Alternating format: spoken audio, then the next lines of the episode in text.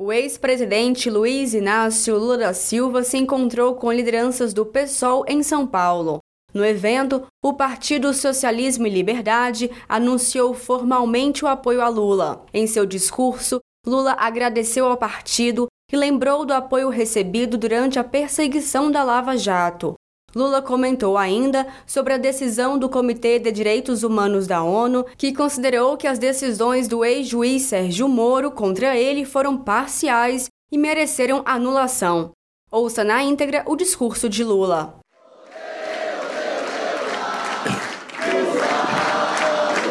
Queridas companheiras do PSOL, querido companheiro do PSOL, queridos companheiros da direção do PSOL, queridos companheiros dos partidos que estão alinhados nessa luta pela democracia do nosso país, querida companheira Gleice. Você sabe que participar de um encontro do PSOL é quase que um reencontro com muita gente do PT. E eu quero dizer para vocês que eu fico feliz quando eu vejo que um companheiro do PT saiu do PT e veio para o PSOL, ou foi para um partido mais à esquerda ainda que o PSOL. O que me dá tristeza é quando a gente vê um militante de um partido de esquerda sair e ir para um partido de direita. Significa que essa pessoa perdeu a sua coloração ideológica e ela retrocede. E nós conhecemos tanta gente que em tão bons tempos foram de esquerda e depois viraram nossos adversários. E a gente vê muito isso, sabe, em muitos lugares da sociedade brasileira. Eu, quando estava ouvindo o Ivan Valente falar, o Ivan Valente é uma pessoa de uma qualidade inestimável. O Ivan Valente foi um companheiro que já era importante nos movimentos sociais, nas lutas na clandestinidade. No PT ele teve uma participação extraordinária. Eu digo sempre que ele é o grande herdeiro do Florestan Fernandes na política do Estado de São Paulo. Ah, porque acho que ele pegou quase todos os votos do Florestan Fernandes para ele. E, e o, o, ele é daquele tipo de gente que esteja aonde estiver, fazendo crítica, ele é muito duro. Muitas vezes nós fomos constituintes juntos. Ele é muito duro, inclusive nas reuniões que a gente fazia da bancada. E mesmo com o comportamento, às vezes, duro do Ivan, a gente nunca perde a credibilidade na honradez e nos compromissos que ele tem com o povo brasileiro. Por isso, eu fico, fico feliz. O mesmo eu poderia falar da nossa jovem Luiz Erundina, que não está aqui, e o mesmo eu posso falar de muitos companheiros do PT que hoje estão no PSOL. A segunda coisa, não se preocupe com o programa, porque eu estou acostumado em receber muitas propostas. E eu queria lembrar para vocês umas. Em 2007, o PT foi o único partido 1987, o PT foi o único partido político que chegamos na Constituinte com um, uma, um modelo de Constituição e chegamos com um regimento interno. A gente era tão desaforado que a gente não apenas fez uma Constituição, a gente fez um regimento interno. Obviamente que não deixaram nem a gente ler o nosso regimento interno, mas de qualquer forma, eu fico pensando que se eu tivesse virado presidente e aprovado a nossa Constituição, eu ia ter problema de governar com a nossa Constituição, porque ela era mais exigente do que aquilo que a gente podia fazer. Mas de qualquer forma, é assim que a gente vive. Eu, no movimento sindical, eu aprendi uma lição na minha vida e aqui tem muita gente, aliás, o pai da Natália faz parte dessa turma. Ah, eu sou daquele tempo que a gente pedia 100% ou nada. A gente reivindicava 100% ou nada. E falava grosso. E falava grosso. Ia para a Assembleia. E a gente gritava: é 100% ou nada, aqui não tem negócio. E depois a greve ia passando os patrões não negociavam e a gente percebia que os trabalhadores iam ficando inquietos. Os trabalhadores procuravam a gente, ô Lula, eles não querem conversar, não estão conversando, não, não estão conversando. Uma vez eu entrei em greve de fome, o cara da Fiesp disse, a empresa perguntou, vocês vão negociar? O cara falou, se ele aguentar a greve até o ano que vem, nós vamos negociar. E aí chegava um momento, Boulos, que a gente não tinha o que falar na Assembleia, a gente rezava Pai Nosso, Leonardo Boff ia lá, Frei Beto ia lá, e a gente rezava Pai Nosso, Ave Maria, porque a gente não, não tinha mais o que falar para os trabalhadores. E aí eu aprendi uma lição interessante, é que quando você começa uma luta que você vai negociar, você tem que ter na sua cabeça o limite de onde você pode chegar, porque em algum momento você vai ter que dizer: bom, aqui é importante. E foi a grande lição da minha vida. Quem viveu comigo em 1979, nós fizemos uma greve muito importante. Depois de 15 dias de greve, eu dei uma trégua, sabe, de 45 dias para continuar a negociação. Fomos para a porta de fábrica, fizemos o maior processo de mobilização que eu tenho conhecimento no movimento sindical. Eu era tão famoso que os trabalhadores criaram um boneco naquele tempo de uma novela chamada Pai Herói.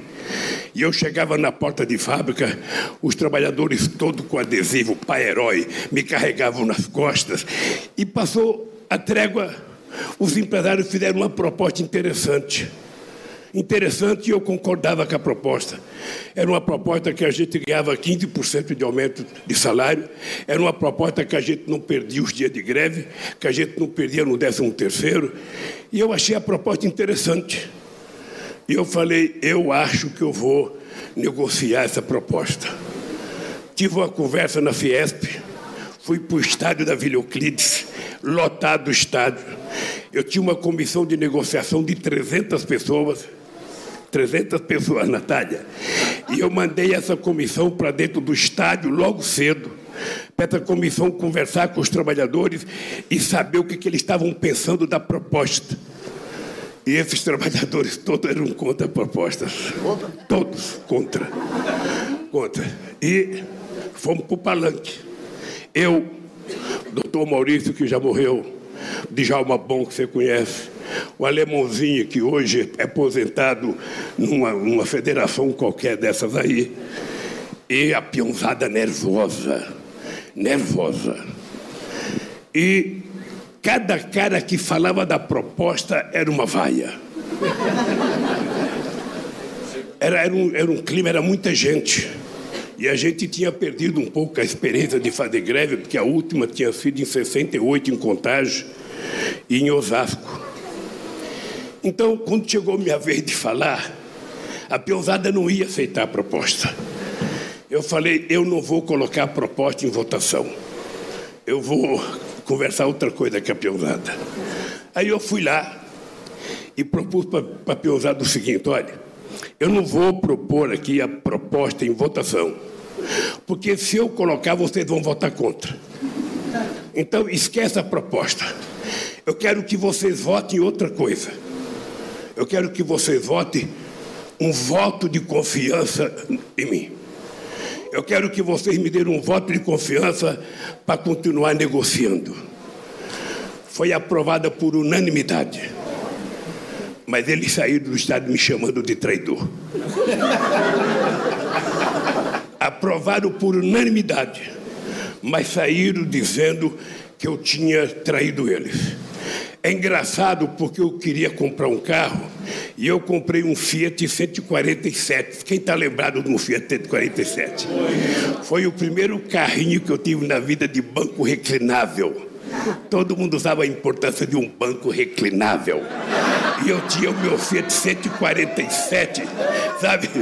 E eu não quis comprar em São Bernardo, porque se eu comprasse em São Bernardo, ia dizer que eu tinha me vendido para as indústrias. Eu fui comprar em Minas Gerais.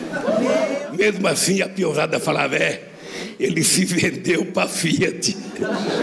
Eu passei um ano, passei um ano tentando recuperar a confiança da classe trabalhadora. Eu e a minha diretoria, a Natália, muitas vezes, A gente ia na porta de fábrica e os trabalhadores não paravam para ouvir a gente. Aí nós começamos a fazer piquete na porta de fábrica, para eles parar para ouvir a gente. Isso foi de 79 a 1980. Quando chegou em 80, a gente tinha recuperado a confiança da peãozada e nós decretamos outra greve. E aí eu botei na cabeça, se eu fui covarde em 79, agora eu quero ver até onde vocês vão aguentar. Se vocês aguentarem, porque a peãozada falava, eu aguento quatro meses, eu aguento quatro anos, eu aguento. Eu falava, então vocês vão aguentar. Fizemos a greve. Fizemos a greve e os empresários resolveram não negociar. Se recolheram.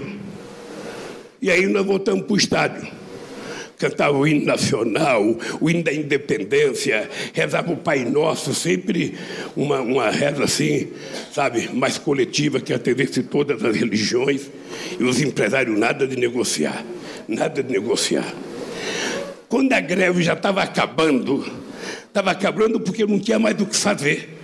Não tinha mais do que fazer. Quando alguém de vocês, mais jovens, fizer greve, e vocês forem na porta do local de trabalho, e você vê que tem trabalhador entrando escondido para trabalhar, pode ter certeza que a greve fracassou. Então, ao invés de você ficar brigando com seus companheiros, tente encontrar uma saída. O que aconteceu? Os milicos me prenderam. 17 dias de greve, eu levanto 6 horas da manhã com o cara gritando: Seu Luiz Inácio, seu Luiz Inácio, temos ordem de prisão para o senhor. Eu levanto seis caras com metralhadora, seis caras, o senhor está preso. A minha sorte é que estava o Geraldinho lá em casa, que era deputado estadual, estava o Frebeto lá em casa. E quando eu saí, aí eles não queriam nem que eu me trocasse. O meu irmão Frechico foi preso de cueca. O cicote foi preso de cueca. Ele não deixava nem se trocar. E eu falei, não, vou me trocar. E voltei para dentro de casa. Botei a calça, saí. E quando eu saí, o Frei Beto ligou para o Dom Paulo Evaristo Ares. E o Dom Evaristo, então, falou para a Rádio Bandeirantes. E quando eu estava no carro, uma serração desgraçada, quem mora em São Bernardo, agora não tem mais, mas a serração de São Bernardo, Bolos, até às sete horas da manhã, oito horas, a gente não chegava um palmo na frente do nariz. E eu estava com medo que eles fossem sabe, me jogar ali, me dar um tiro e morreu atropelado. Aí Dom Paulo declarou para Bandeirantes: acabaram de prender o Lula. Aí eu falei: estou salvo. Fui preso, fiquei 31 dias na cadeia. E a greve ganhou uma nova dimensão. A peãozada ganhou novo fôlego. As mulheres começaram a participar daquela greve. E começou a pressão. O Tuma era delegado. Às vezes chegava duas horas da manhã na cadeira, um cara com um papel para me entregar e falava: Olha, tem um homem que quer que o senhor negocie. E eu falava: Eu só negocio se atender a pauta na íntegra. Aí o cara voltava e falava: O chefe está nervoso. Eu achava que o chefe era o Figueiredo, outros achavam que era o Goberi, mas o cara falava em nome de um chefe. E o Tuma pegava a proposta e levava falava: olha, eles estão ficando nervosos porque o senhor não quer negociar. Mandaram o Tom Antônio Vilela na cadeia conversar comigo. Mandaram o Almiro Pavenoto Pinto, que era advogado, e conversar comigo. Sabe, todo mundo pedindo, olha, o Lula, o Dom Cláudio Evaristo Ades, Dom Cláudio Umes foi conversar comigo. Olha, Lula, você tem que voltar, é preciso dar uma parada. Eu falava, não posso parar, não paro. Pessoal disse que eu era traidor em 79, portanto, agora não para. Essa greve vai até a gente suportar. Conclusão: com 41 dias, a gente entregou os pontos, porque os trabalhadores voltaram a trabalhar. E voltaram com razão, porque uma greve tem um limite. As pessoas as pessoas têm que pagar a conta de água, têm que pagar a conta de luz, têm que pagar a padaria, têm que comprar leite, têm que cuidar da molecada. Chegou a hora que o tudo ou nada vira nada. Por que, que eu estou contando essa história para você? Porque foi a única greve que nós não ganhamos nada mais de 15 mil trabalhadores foram mandados embora. não ganhamos um centavo de aumento de salário, voltamos a trabalhar com o rabinho no meio das pernas, mas aconteceu um milagre. Qual foi o milagre? Foi a maior conscientização política que nós tivemos. Aquela pionzada que tinha me chamado de traidor em 79, descobriram que em 79 eu estava certo, ele estava errado. E descobriram que em 80 eles tinham se ferrado. E a partir dessa contentação, nós criamos o PT, nós criamos a CUT, e os trabalhadores nunca reclamaram do dia perdido, nunca reclamaram dos que foram mandados embora. A gente não ganhou nada economicamente, mas a gente ganhou tudo que a gente não pensava politicamente. E a partir daí, a gente descobriu que não é às vezes a quantidade de coisa que a gente reivindica, é o simbolismo da coisa que a gente faz. E eu pego a campanha de 89, eu perdi a campanha de 89, mas eu acho que dificilmente a gente consegue fazer uma campanha com o estágio emocional que nós fizemos a campanha de 1989 nesse país. Eu estou dizendo isso, companheiros, para dizer para vocês o seguinte: a minha relação com o pessoal é uma relação de confiança, uma relação de agradecimento. Não porque vocês decidiram me apoiar. O meu agradecimento ao pessoal é pelo fato de vocês terem nascido, pelo fato de vocês terem tido a coragem de criar um partido político e terem tido coragem de enfrentar as adversidades que a política exige para a gente muita diversidade. E a solidariedade que vocês tiveram comigo. Quero dizer, Juliano, eu conheci o Boulos primeiro do que você, porque ele invadia as cidades que o PT governava antes de você. E quando a coisa estava difícil, ele ia pedir para mim falar com o prefeito. Eu queria dizer uma coisa para vocês. Esse companheiro, esse companheiro e o PSOL, mas eu estou falando ele porque é ele que eu via o papel dele durante todo o processo que eu sofri e o impeachment que a Dilma sofreu, o pessoal teve um papel extraordinário. Muito extraordinário. Acho que poucas vezes na história um partido foi tão solidário como o pessoal foi com o partido e comigo pessoalmente.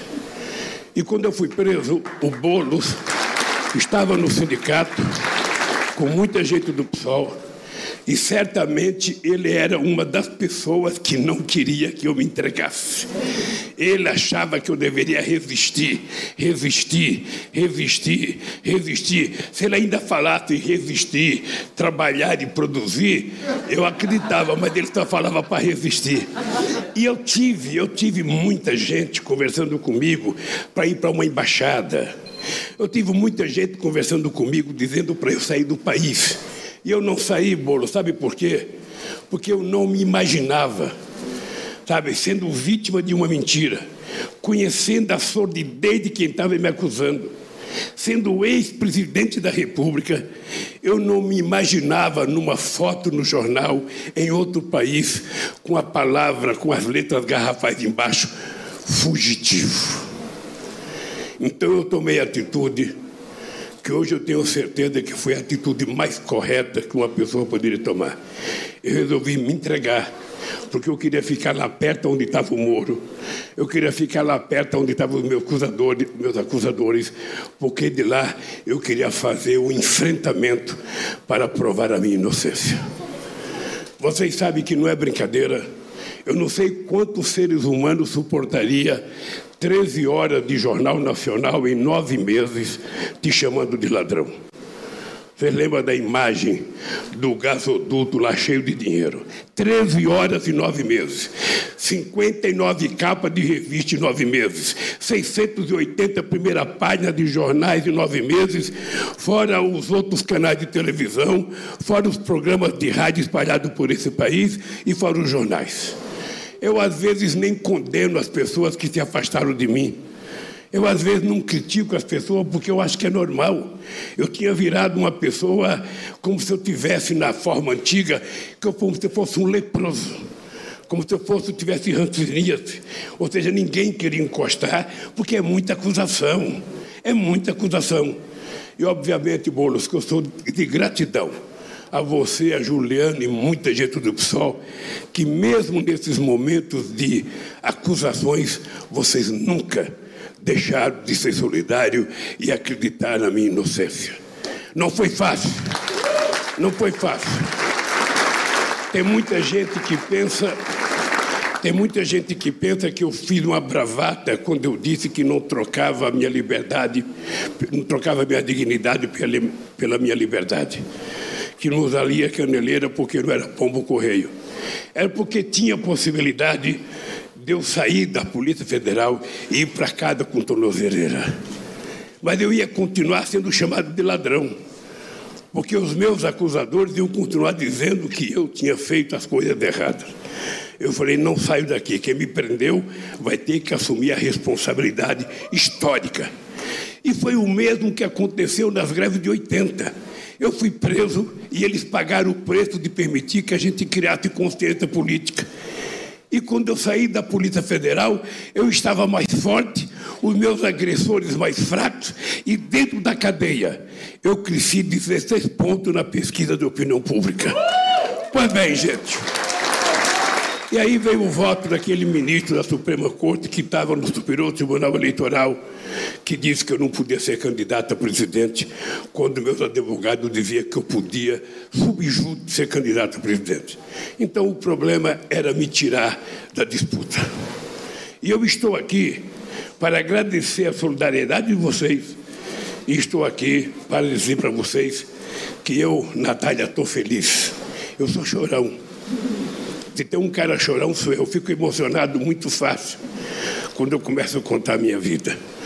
Mas hoje eu estou feliz porque a decisão do voto da ONU, sabe, por unanimidade, de reconhecer a safadeza que o Ministério Público e que o juiz Moro fizeram comigo, reconhecer o papel que a imprensa teve.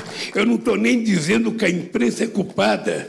Eu estou dizendo que a imprensa foi manipulada, talvez por interesse de alguém que queria ser manipulado, que comprava as mentiras como se fosse verdade absoluta. Foi um processo de destruição do partido e destruição minha. Como a gente acredita nas coisas, eu hoje estou feliz porque o Moro, sabe, eu nem sei o que ele está fazendo. Mas ele é aquele ditado que a gente aprende com a mãe da gente. Quem faz daqui na terra vai pagar na terra e ele vai pagar por tentar manobrar a sociedade brasileira. Ele vai pagar na terra ao que ele levou esse país a quase quebrar uma empresa como a Petrobras, a quebrar nossa indústria de engenharia a ser responsável por 4 milhões e 400 mil postos de trabalho fechados, a ser responsável por quase 170 bilhões que nós deixamos de investir nesse país, a ser responsável por 58 bilhões que nós deixamos de arrecadar a ser responsável pela quebra da BR e a gente pensa que a gasolina está cara por conta da greve da Ucrânia. A gasolina está cara porque depois que eles quebraram a BR, nós temos 392 empresas importando gasolina dos Estados Unidos e se importa em dólar, vende dólar. E o nosso povo ganha em reais os petroleiros ganham reais, as coisas estão produzidas em reais, então não fez sentido essa disfarçatez. E agora querem vender também a Eletrobras. Se vender a Eletrobras, a gente não vai conseguir mais fazer programa Luz para Todos, porque não tem empresa privada no PSOL para fazer de forma socialista, levar luz de graça para todo mundo. Então, companheiro, vocês percebem que o programa de vocês talvez ainda seja fraco diante das coisas que nós vamos ter que fazer nesse país para recuperar a democracia. Veja, veja qual é a vantagem de vocês. Vocês estão, vocês decidiram aprovar a campanha de um cara, sabe, que tem um compromisso eu não posso fazer menos do que eu fiz. Se eu empatar, eu já perdi. Então vocês estão diante de uma pessoa, a única pessoa, não tem a segunda pessoa, que fez a maior política de inclusão social que a história desse país já conheceu. A única pessoa que garantiu que milhões de pobres nesse país pudessem comer uma picanhazinha assada junto com a sua família e tomar uma cervejinha gelada. A única pessoa que garantiu e contribuiu junto com vocês que a gente tivesse no ano passado na universidade 51%, pessoa, 51 de negros e pardos. A única pessoa que garantiu com o apoio da sociedade brasileira. Porque tem uma coisa, Boris, que as pessoas precisam compreender. Nós governamos fazendo 74 conferências nacionais. Todas as políticas públicas que nós fizemos não foi ideia do Lula, do Dulce, do Aloysio ou da Gleice. Foi a sociedade que era convocada, era conferência municipal, era conferência estadual e conferência nacional. Todas essas políticas foi que decidiram que a gente poderia fazer o que nós fizemos. É lógico que faltou fazer muita coisa. Afinal de contas, o mandato é só oito anos, porra. Não deixaram nem pegar um terceiro, um quarto mandato, que poderia fazer mais. Não, mas eu não aceito isso porque eu sou pela democracia e acho que a alternância de poder é importante para que a gente mantenha a democracia. Você sabe que até o PT tentou apresentar uma proposta do terceiro mandato e eu não quis. Não quis porque eu não estava justo. Eu, eu dizia para Chaves, eu dizia para o Evo Morales, toda vez que um governo começa a se achar insubstituível, sabe? Começa a nascer um pequeno ditadorzinho dentro da gente. Sabe, eu sou insubstituível. Eu sou, sabe, eu não posso sair porque tudo depende de mim. Não. A nossa obrigação é criar gente para que a gente possa trocar de governo. E eu tenho um orgulho, vocês não sabem o orgulho que eu tenho de ter sido o presidente da República, que indiquei a primeira mulher presidenta da República desse país. Uma mulher que tinha sido dada, tinha sido dada como morta pelos torturadores desse país que achavam que ela jamais ia ser alguma coisa na vida, porque ela nunca tinha sido sequer vereadora. E essa mulher pagou o preço que pagou pelas coisas boas que fez. E ela foi uma das pessoas mais injustiçadas. A gente pode dizer, a ah, Dilma errou. Ela errou, como todo mundo aqui já errou. Quem é que não errou? Atira a primeira pedra, Boulos, para ver se você atira a primeira pedra. Todo mundo já cometeu erros e todo mundo comete, sobretudo na hora que você tem que tomar decisão. Então, queridos companheiros, é o seguinte: vocês vão apoiar um cara que vai cometer menos erros, porque já tenho oito anos de experiência na presidência. Vocês vão contribuir para eleger um cara que só tem uma razão de votar a ser candidato a presidente. É cuidar desse povo pobre para ver se eles conquistam uma vez na vida o direito de viver decentemente, de viver dignamente, de trabalhar, de ganhar um salário respeitoso, de poder estudar, de ter acesso ao, lazer, de ter acesso à cultura, porque nós não vamos ter apenas mais um ministro de cultura, não. Além do ministro, vamos ter um comitê de cultura para que a gente faça da cultura uma coisa muito forte nesse país. Não será pouca coisa a transformação que nós vamos fazer. Não me peça para falar ah, o teto de gasto. Não tem teto de gasto em lei. O teto de gasto é da responsabilidade. Eu aprendi com a dona Lindu Bolos. Eu trabalhava na fábrica de parafuso Marte, ali na Vila Carioca. Recebia meu salário dentro do envelopinho amarelo. Cada um dos meus irmãos éramos de cinco. Recebeu o salário. A dona Lindu não sabia fazer um ó com um copo mas ela sabia contar o dinheiro. Ela pegava os envelopes da gente, tirava o dinheiro, colocava um em cima do outro e começava. Aqui é para pagar a luz, aqui é para pagar a água, aqui é para pagar a padaria, aqui é para pagar não sei o quê. Se sobrar um pouquinho, esse aqui é para o ônibus do mês. Se sobrasse mais um pouquinho, esse aqui é para você gastar. Como eu era o caçula, para mim nunca sobrava nada. Então o teto de gasto, ele é decidido pela responsabilidade de quem governa. Quem governa sabe que só pode gastar aquilo que vai arrecadar. E se tiver que fazer dívida, tem que fazer dívida que pode pagar.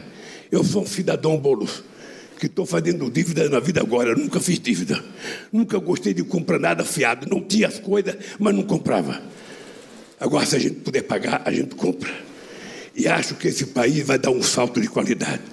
Eu tenho ideias, algumas ideias, para colocar em prática nesse país. E vou dizer para vocês uma coisa, só para vocês lembrarem do que a gente é possível fazer. Quando eu cheguei no governo em 2003, está aqui o Suplicy, os economistas do PT, gente muito importante, eu citei o Suplicy, poderia citar Maria da Conceição Tavares, poderia citar o Paulo, Paulo Nogueira. As pessoas diziam, a Luiz Mercadante, a pessoa dizia, porra, Lula, não vai dar para governar a economia vai quebrar, a inflação está 12%, o desemprego está 12%, a gente está com a chamada década perdida, ou seja, o país não consegue crescer, não consegue distribuir, a gente não pode aumentar o salário mínimo porque é inflação, a gente não pode exportar porque falta coisa no mercado interno. Falei, é possível. Dar um exemplo para vocês. Quando nós tomamos posse, a dívida pública interna era 65%. Você está lembrado que a grande briga do país era para o salário mínimo chegar a 100 dólares. Ele chegou a 300 dólares. Você está lembrado que nós pagamos a nossa dívida externa, pagamos 30 bilhões, emprestamos 15 bilhões para o FMI, fizemos uma reserva de 370 bilhões de dólares, que gerou 800 bilhões para que fosse cumprido o salário, o auxílio emergencial de 600 reais do ano passado, com o dinheiro acumulado da reserva que nós tínhamos de quase 800 bilhões de dólares. E nós ainda fizemos a maior política de inclusão social que esse país conheceu. Sabe, aqui em São Paulo, muitas vezes as pessoas não sabem a importância de uma cisterna. As pessoas não sabem a importância. Vocês não sabem a importância de levar um, um, uma caixa d'água para um lugar em que a galinha morre de sede, a cabrito morre de sede, o cachorro morre de sede e a família não tem o que beber. Aqui a gente não tem noção do que é ir no açude, pegar água para beber, ficar separando a merda dos animais, dos caramujos, encher um pote de água suja, levar para casa, colocar num pote para sentar, no dia seguinte tirar com a canequinha aquilo que está limpo para beber. As pessoas não têm noção. Isso envolve milhões e milhões e milhões de brasileiros que estão mais pobres hoje. Eu, quando deixei a presidência, eu pensei, se um dia eu voltar, isso aqui vai estar aqui em Finlândia. A gente tinha voltado, a gente tinha conquistado o sexto andar na maior economia do mundo. Hoje nós somos a décima terceira economia do mundo. O país andou para trás. Além dos 19 milhões de pessoas com fome, nós temos 116 milhões de pessoas com segurança, insegurança alimentar. Nós temos as pessoas trabalhando, só hoje o salário foi, o BGE, sabe, publicou, o salário caiu 9%, a massa salarial e no nosso governo, Boulos, durante todo o período do meu governo, durante todos os anos, todas as categorias organizadas fizeram acordo com aumento real acima do salário, acima da inflação. Todas as categorias. Hoje, só 7% das categorias conseguem aumento real. Então, o que eu acho é que é possível a gente dar a volta por cima nesse país. E está mais difícil, viu, Boulos? Está mais difícil, porque nós temos que recuperar as instituições que eles quebraram. Você veja a judicialização da política. Ou seja, parece que tudo é decidido na Suprema Corte. Não pode ser assim. Não pode ser assim. Os políticos não podem querer que o Poder Judiciário faça o que eles têm que fazer. O Poder Judiciário não pode ficar dando voto pela imprensa. O voto se dá nos autos do processo e ninguém precisa saber como é que votou o juiz. É preciso restabelecer a ordem e o respeito e a harmonia nesse país. Um presidente da República que nunca reuniu com o sindicato, nunca reuniu com os empresários, nunca reuniu com ninguém, com nenhum movimento, chama negro, de, trata o, o peso do negro de arroba, não se reúne com ninguém e diz que é evangélico, diz que está com Deus. Olha a cara dele. Um cara que coloca um filho para disputar uma eleição contra a mãe. E o filho derrotou a mãe. um cara que faz com que o povo compre armas, financie balas. Esse cara é cristão, esse cara é fariseu. Esse cara não tem nada a ver com Deus, ele é um pecador da pior espécie. A gente não pode permitir e a gente não tem que ficar brigando com o pastor, nós temos que conversar com o povo evangélico que não é inferior a ninguém, não. É gente muito formada, muito capaz, e nós temos que discutir igualdade de condições. Porque senão a gente fica aceitando a ideia de que ele vai ter o voto dos evangélicos. Eu acho que nós precisamos ter consciência do que nós vamos enfrentar. Vai ser uma luta difícil. E eu quero, Bolo, dizer uma coisa para você. Na minha campanha, eu vou pedir voto para deputado. É importante que eu quero, eu tenho que fazer uma lista em cada estado dos deputados do Lula.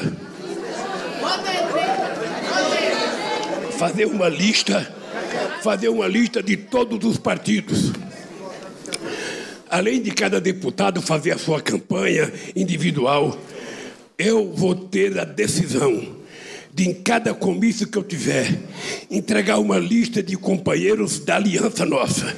Deputado do PT, do PSOL, do PCdoB, sabe, do Solidariedade, de todos os partidos do PSB, para que o povo saiba que é preciso votar os deputados e senadores nossos para que a gente possa mudar e acabar com essa excrescência do orçamento secreto que foi criado nesse país acabar com essa história do presidente da Câmara mandar no orçamento mais que o presidente da República. Então vocês precisam perceber que a tarefa do que nós temos que fazer é muito maior. Se quando eu deixei a gente tinha um burro para puxar, agora tem 500 burros para puxar, porque é quase que reconstruir o país. Nunca mais foi feito uma, uma, um programa como Minha Casa Minha Vida, nunca mais foi feito uma fistera, nunca mais foi feito luz para todo. A meninada da universidade saiu. A criançada que voltou para a escola depois da pandemia, os filhos dos pobres voltaram dois anos mais atrasados e nós vamos ter que recuperar isso. Então vocês percebem que a tarefa é muito maior. Então, querido Bolos, querido Juliano, queridas companheiras do PSOL, Natália, presidenta da Fundação do PSOL, prepare-se porque você vai chorar antes, durante e depois. Porque nós vamos fazer esse país ser um país de alegria. O povo vai voltar a sorrir, o povo vai ter emprego, o povo vai ter salário, o povo vai ter escola. Esse é o compromisso.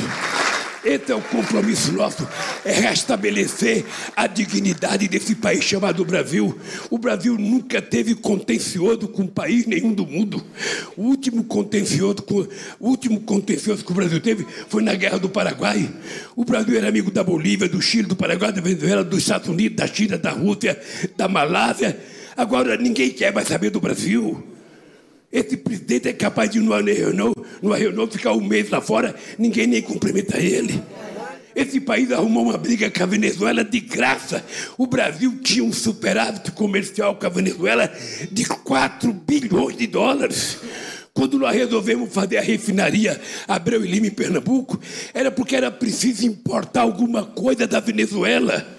A gente não podia só vender, precisava comprar alguma coisa. Quando essa gente fala, ah, mas o Lula financiou o Porto de Mariel, mas o Lula financiou o metrô de Caracas, eu não financiei. O BNDES emprestou dinheiro.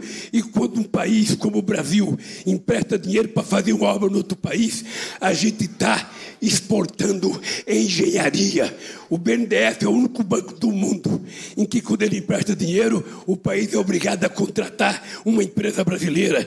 E contratando, contratando a empresa, contrata engenharia. Então é preciso parar com essa bobagem que eles conseguem falar na rede dele de que nós estamos investindo não sei aonde. Preciso parar, é preciso saber o que foi investido no Brasil no começo do século XX, o que, que a Inglaterra colocou de dinheiro aqui, o que, que os Estados Unidos colocou de dinheiro aqui, o que, que a Alemanha colocou de dinheiro aqui, e tem que ser assim. Eu quero dizer para você, Boulos, que nós vamos outra vez priorizar a nossa relação com o continente africano, porque o Brasil tem uma dívida a pagar para a África. E essa dívida brasileira não é mensurada em dinheiro, ela é mensurada em solidariedade, em transferência de tecnologia. E o Brasil tem obrigação, afinal de contas, são 350 anos de exploração do povo negro. Nós somos o que nós somos, bonitos, feios, dançamos do jeito, sabe? Porque nós somos, sabe, sangue africano. Que história que é essa de ter vergonha? E vamos voltar a restabelecer a nossa relação com a América Latina. E se Deus quiser, vamos criar uma moeda na América Latina, porque não tem esse negócio da gente ficar dependendo do dólar. Vamos tentar recuperar os BRICS. Só basta que você manda o Putin parar com essa guerra, pô. Eu não estou precisando de guerra agora. Eu estou precisando. E outra coisa, se prepare, porque esses clubes de tiro que for criado como eles criaram, vai fechar. Nós vamos querer, nós vamos querer clubes de leitura, nós vamos querer bibliotecas espalhadas por esse país afora. Ao invés de tiro, vai ter um livro. Ao invés de tiro, as pessoas vão ter acesso à cultura. É com esse desafio, companheiros, é com esse desafio que esse jovem senhor de 76 anos de idade, com energia de 30 e com tesão de 20, e namorado da Janja, está agradecendo a vocês. Obrigado. Vocês não se arrependerão da opção política que vocês fizeram. Vamos junto, porque nós vamos vencer essa parada.